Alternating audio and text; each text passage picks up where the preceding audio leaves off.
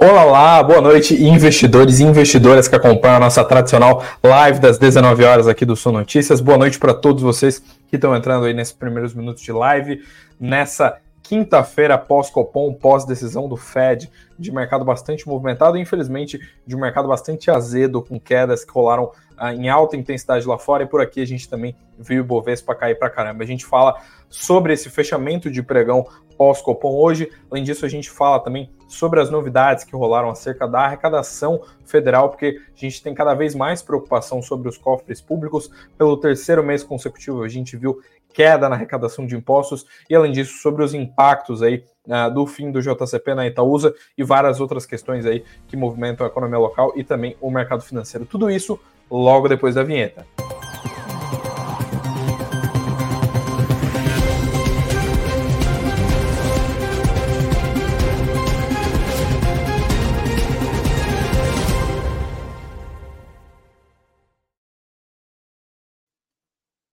Olá, boa noite. Agora sim, dando início aí à nossa tradicional live aí depois da introdução. Boa noite aí, aproveitar para comentar o pessoal. Boa noite para Nancy, para uh, o Éder, para a Cristina, para o Edson aí, que são nossas presenças marcadas aqui na live, para o Fábio, para a Rosa, para todo mundo que está aí entrando nesse primeiro de live. Lembrando, não esqueçam de deixar o seu like. E se você for novo por aqui, também não esquece de se inscrever no canal.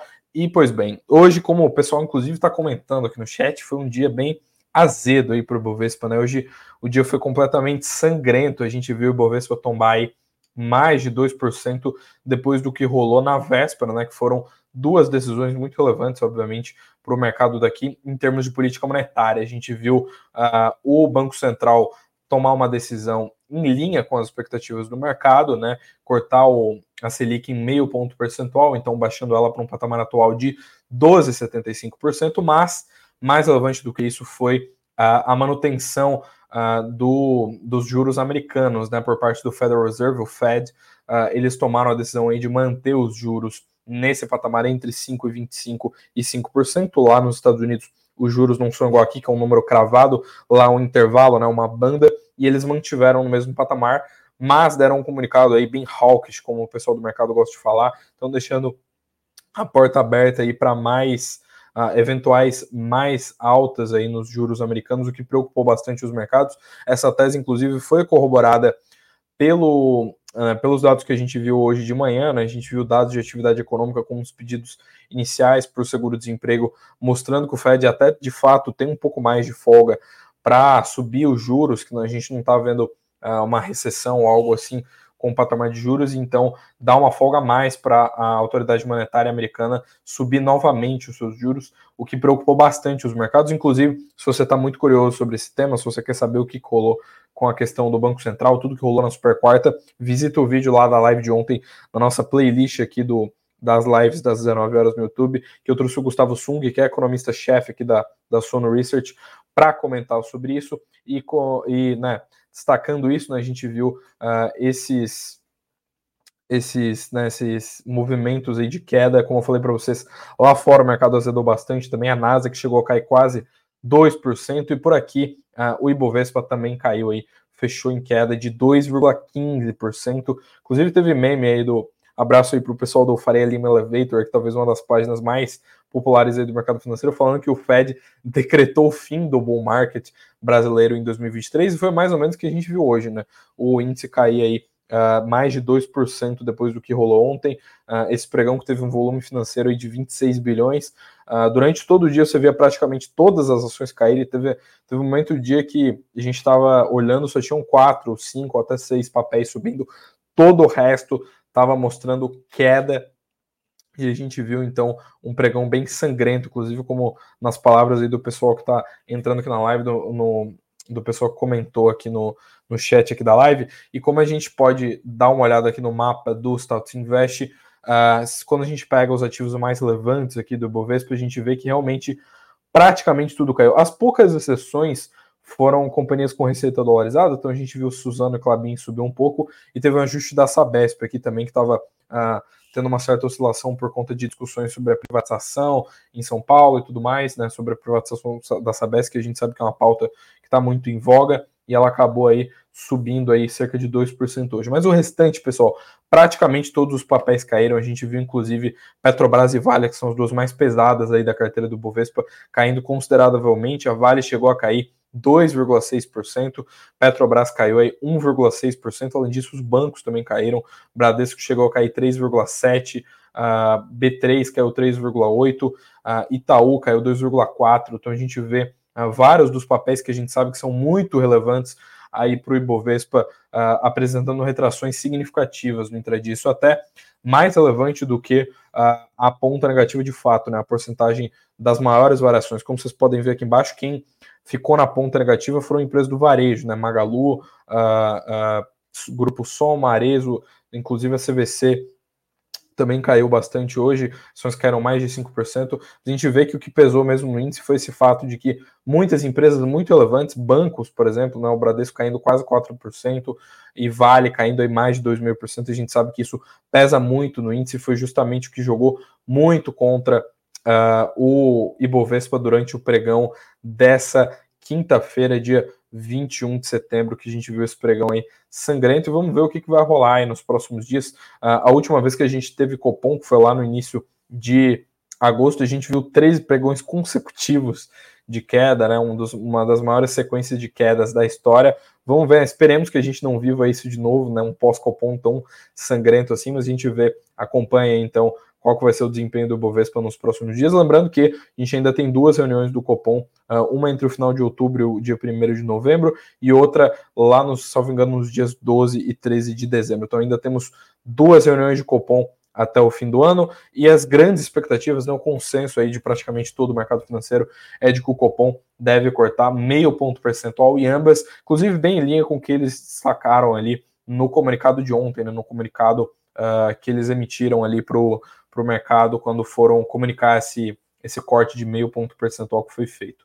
Lembrando que ah, a gente ainda vai ver a ata do Copom a, a posteriori, então eu trago aqui para vocês as novidades sobre a ata do Copom quando ela for divulgada, mas a gente ainda vê uh, os analistas ajustando as expectativas de longo prazo.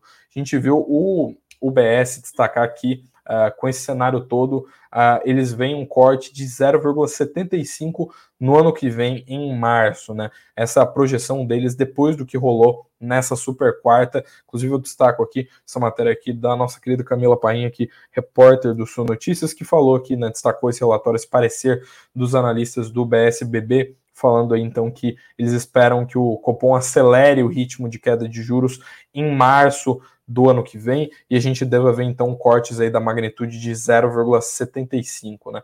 Eles destacaram aqui que as reduções da Selic devem ganhar atração ao passo que a inflação se consolida em tendência de baixa. Eles inclusive esperam que o principal termômetro da inflação do Brasil aí, que é o IPCA, fique é, em 3% até o final de 2025, uh, ah, um pouco uh, abaixo da estimativa oficial do Banco Central, que é de 3,5%. Além disso, eles esperam ali uma Selic de até 8% em setembro do ano que vem, ou seja, daqui a um ano, uma Selic não só de um dígito, mas uma Selic de 8%, consideravelmente abaixo dos patamares atuais. Então essas são as projeções aí que o pessoal tem firmado depois do que rolou ontem. Lembrando que é muito relevante a gente ficar de olho na ata do Copom, no que está sendo discutido aí nos próximos dias, porque o mercado ainda está tá bem receoso, né? As grandes teses são de que o Banco Central ainda vai se manter cauteloso, então ainda vai manter 0,5 para não precisar, por exemplo, exclusivo foi o que o Gustavo comentou com a gente na live de ontem, mas fazer um movimento de, por exemplo, cortar 0,75, ver que foi demais, ver um PCA um pouco mais alto que o esperado, algum dado de atividade econômica que descolou, e a gente e depois ter que lá na frente cortar só 0,25 em vez de meio ponto percentual. E a gente sabe que esse tipo de coisa uh, drena um pouco da credibilidade do Banco Central, penaliza um pouco a maneira com que os investidores veem a condução da política monetária do Brasil.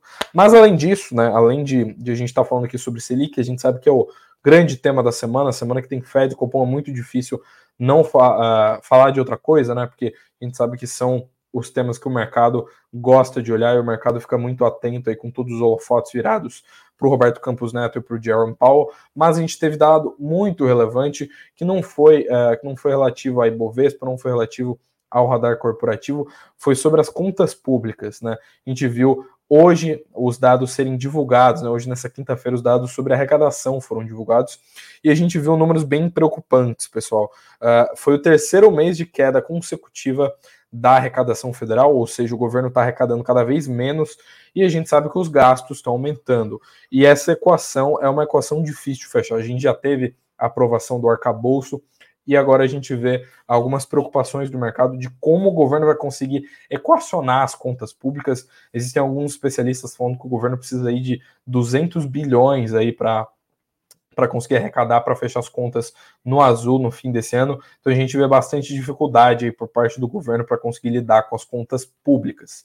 A gente vê que o uh, esse aqui foi o dado de, de arrecadação de agosto, né, de 172,785 bilhões, uh, caindo aí então 4%, lembrando que 4%, 4,1% na verdade, né, é uma queda real, então descontada a inflação ante agosto do ano de 2023, de 2022, perdão, a gente teve uma queda aí de 4,1%. Lembrando que uh, esse é, como eu falei, esse é o terceiro mês consecutivo de queda e a arrecadação desabou quase 15% quando a gente compara essa arrecadação de agosto com a arrecadação do mês passado, né, do mês de julho. Então a gente vê dados muito preocupantes, a gente sabe que uh, o fiscal ele fica muito no radar, aliás, Diga-se de passagem, o ambiente fiscal ele também fica muito no radar do próprio Banco Central na hora de tomar suas decisões de política monetária, e a gente vai ver uma grande dificuldade por parte do governo uh, em conseguir equacionar as contas públicas daqui para o fim do ano. Essa não é a minha opinião, é simplesmente o fato de que a gente vê uma façanha, porque para equacionar essas contas todas a gente sabe que não é fácil.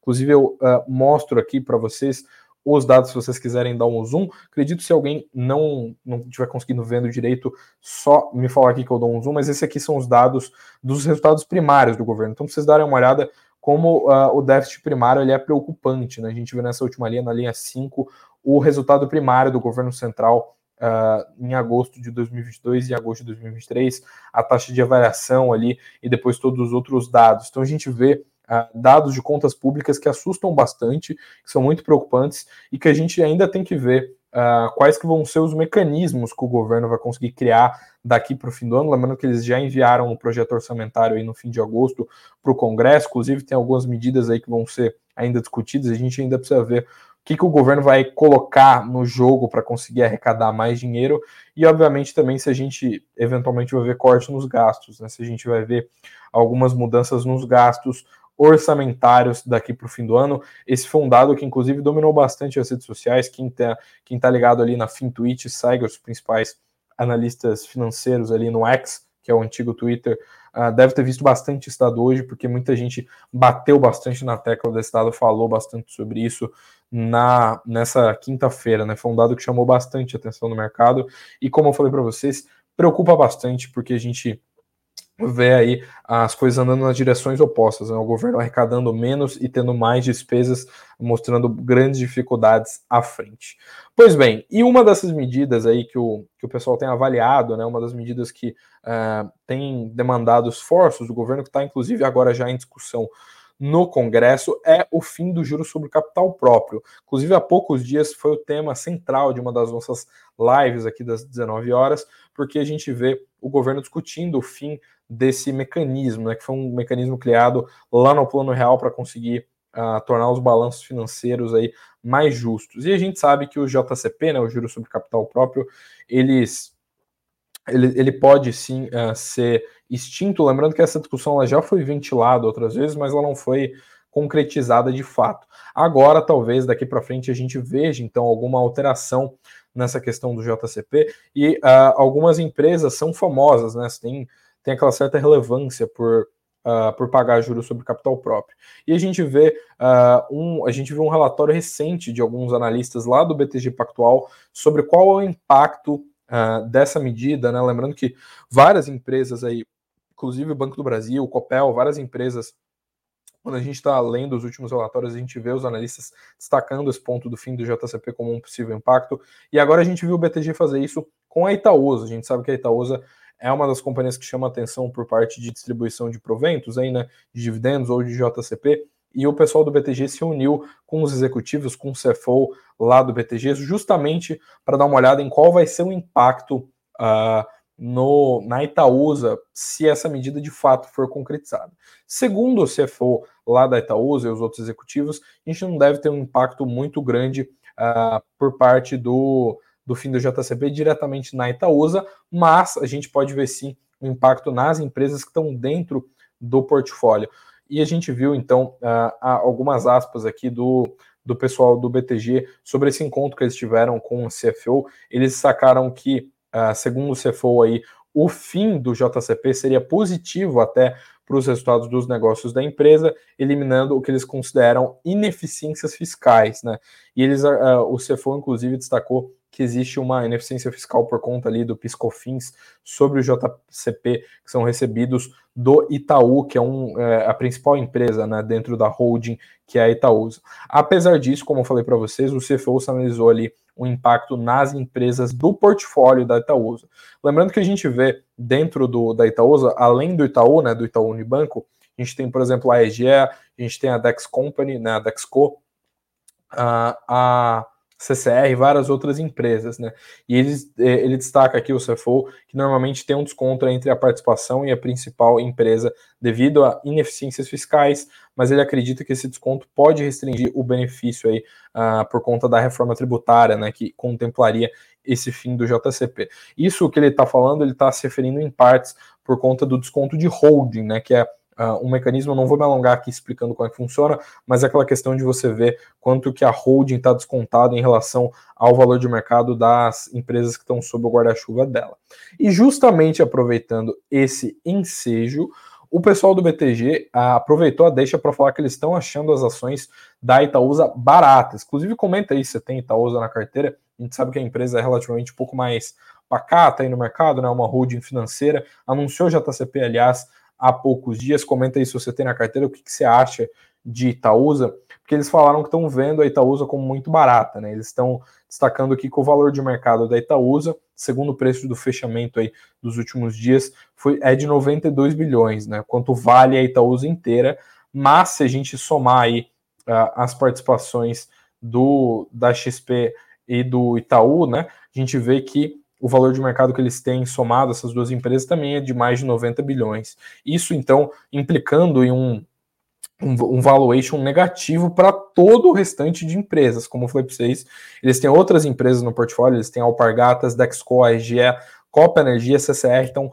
várias empresas aí que estão no portfólio uh, ficariam avaliadas negativamente ali em 14 bilhões. E a gente vê que uh, eles destacaram aqui que uh, isso, eles usaram as seguintes palavras, né? Isso nos parece injusto, dada a qualidade e a relevância das empresas, né? Destacaram que a Copa e a EG ainda estão negociadas aí no seu valor contábil, ou seja, o desconto de holding pode ser ainda maior quando se considera aí o valor justo dessas empresas. Então a gente vê uh, uma avaliação, lembrando que eles não, não deram recomendação de compra, nem né, não firmaram num pessoal, não falaram, ó, oh, a gente acha que o preço justo de, de ações da Itaúsa é tanto, porque o pessoal do BTG não cobre as ações da Itaúsa. Eles emitiram esse parecer, mas eles não têm dentro da sua cobertura esses papéis da Itaúsa.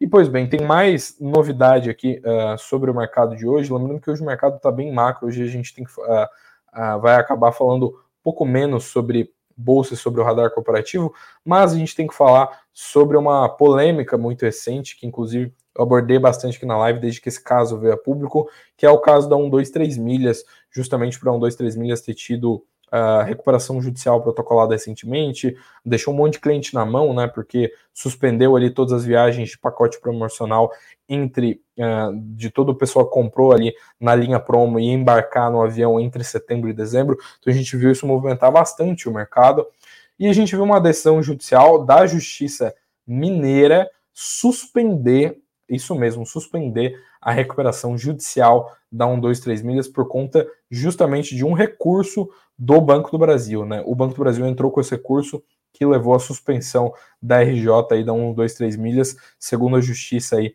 da, uh, lá de Minas Gerais, né? No agravo, o banco, né, lembrando que o Banco do Brasil é um dos credores da 123 milhas, ele alegou que a empresa não apresentou todos os documentos exigidos para viabilizar esse processo de recuperação judicial. E, além disso, a lista de credores ainda não foi apresentada juntamente com a petição inicial. E o Banco do Brasil também pediu aí a destituição de administradores judiciais aí da 123 milhas por suposta, abre aspas, incapacitação técnica para a realização do trabalho. Então a gente vê aí uma briga judicial bem feia entre os credores e a 123 milhas, bem parecido com o que a gente viu, aliás, no Uh, no, no, início do caso Americanas, né, depois de toda aquela revelação uh, do escândalo contábil que a gente viu no começo do ano, lembrando que os, os donos da 123 milhas estão proibidos de sair do país, a gente viu todo o embrólio judicial desde que foi revelado aí, desde que eles comunicaram né, que iam suspender as suas linhas promocionais, e agora a gente vê dos credores aí uh, entrando com esse recurso para suspender, criticando bastante todo o cronograma e os documentos que foram apresentados aí por, por parte da companhia. Além disso, uh, o que movimentou bastante o mercado hoje, a gente viu, inclusive isso estava bastante em trend nos mercados internacionais, todo mundo que gosta de olhar para os mercados internacionais estava comentando muito sobre isso, foi uma decisão muito inesperada por parte da Rússia de cortar temporariamente, mas realizar um corte drástico nas exportações de gasolina e diesel. Isso mexeu com o preço do petróleo e, obviamente, também mexeu com os mercados internacionais. Essa foi a decisão que a Rússia tomou nessa quinta-feira. O Ministério de Energia de lá comunicou, lembrando que os preços de gasolina por lá eles estão perto das máximas históricas, estão muito altos, né? Tá, tá muito alto o preço da gasolina na Rússia, eles estão sofrendo com escassez de combustíveis e eles suspenderam então uh, o volume que eles exportam para outros países, justamente para ver se eles conseguem conter aí os preços, né? Eles, uh, inclusive, destacaram aqui, uh, essa decisão foi anunciada aí bem no, no, no começo, aí, entre perto do meio-dia, aí, que no horário de Brasília foi anunciada uh, por parte da Rússia, e a gente vê que, por hora, é uma restrição temporária aí, que eles vão utilizar para tentar saturar o mercado de combustíveis e reduzir o preço final para os consumidores. Lembrando que existe aí uma, uma um, então esforços muito relevantes do governo para conseguir conter os preços do combustíveis. Uh, e a gente vê então uh, os preços das commodities reagindo uh, justamente a esse essa, essa medida, né? A gente vê o petróleo Brent que já está ali perto das suas máximas no, no, nos patamares atuais. Eu trago aqui para vocês, inclusive, sempre essas informações de commodities e comento né, que o, preço do petróleo vem sendo uma, um fator de preocupação. Ele operou entre ganhos e quedas hoje, mas fechou ali em queda de 0,3% aos 93 dólares e 24 centavos. Lembrando que Rússia e Arábia Saudita meio que estavam ditando os preços do petróleo nos últimos dias por conta de algumas uh, decisões ali sobre oferta. Lembrando que ambas estão, ambos os países ali são membros da OPEP, também são relevantes ali, são produtores de petróleo muito relevantes. E como, como eu falei para vocês, né, já que a gente está falando de fechamento aqui, uh, eu falei para vocês que a, que a quinta-feira não foi sangrenta só por aqui, né? Além de o Bovespa ter caído mais de 2%, a gente vê bancos, Vale, Petrobras, todo mundo caindo. Os mercados lá fora também reagiram muito negativamente às últimas decisões de política monetária. Lá em Nova York, né, lá em Wall Street, o Dow Jones caiu 1%, a Nasdaq caiu 1,8% e o S&P caiu 1,6%.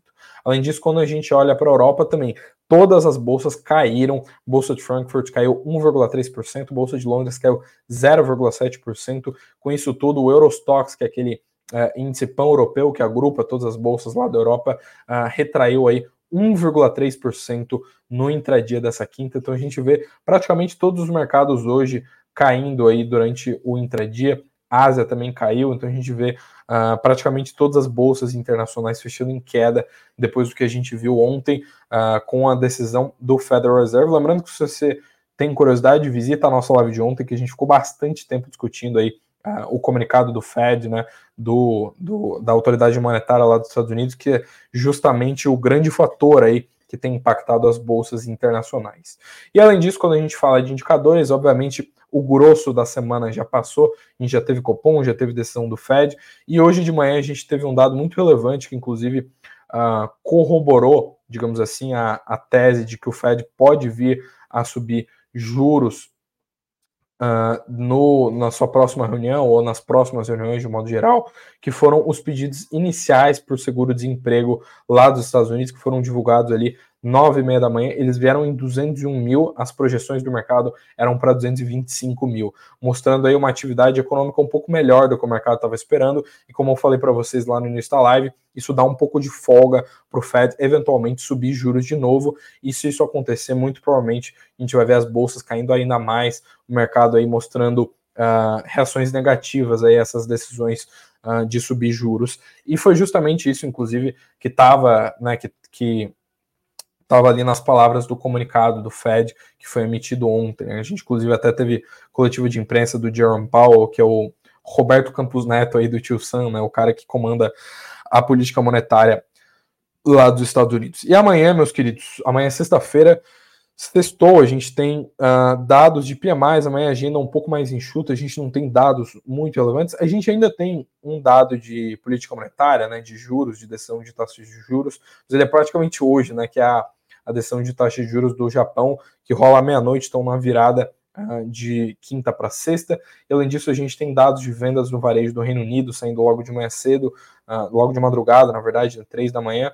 Depois, um pouco mais tarde, tem dados, uh, divulgação de dados de PMIs lá do Reino Unido também, de outros países da Europa, inclusive tem PMI industrial e do setor de serviços da zona do euro sendo divulgada nessa parte da manhã, lá por volta das 5, e os Estados Unidos também divulgam seus PMIs aí para mostrar como é que está a atividade econômica por lá, uh, por volta das 10h45 da manhã. A gente também uh, tem aí PMI industrial, PMI do setor de serviços e PMI composto da S&P Global. E basicamente será isso que a gente terá de indicadores uh, a serem divulgados aí na sexta-feira, último dia da semana.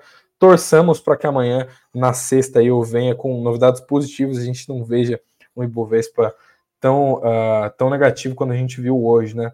Aliás, pessoal aqui falando que pessoal bem acurado aqui falando que falando sobre valor uh, ser diferente de preço, né? Justamente quando eu estava falando sobre Itaúsa, né? Sobre os a, diferença entre o desconto de holding e tudo mais. Sempre gosto que vocês interajam no chat. Lembrando, pode sempre, uh, com educação, colocar sempre os seus comentários aqui. Eu sempre estou de olho, com um olho no peixe e outro no gato aqui para dar uma olhada no que vocês estão falando. E lembro também vocês sempre de dar uh, o like aqui e também de uh, deixarem se inscreverem no canal, né? Se inscreverem aqui no canal do Sul Notícias, caso vocês sejam novos por aqui. E além disso, uh, a gente vem então, uh, eu, eu, eu, volto aqui na sexta-feira para trazer mais novidades para vocês sobre o mercado financeiro. Por isso, com um pouco menos de 30 minutos, live um pouquinho mais curta nessa quinta-feira, eu me despeço de vocês.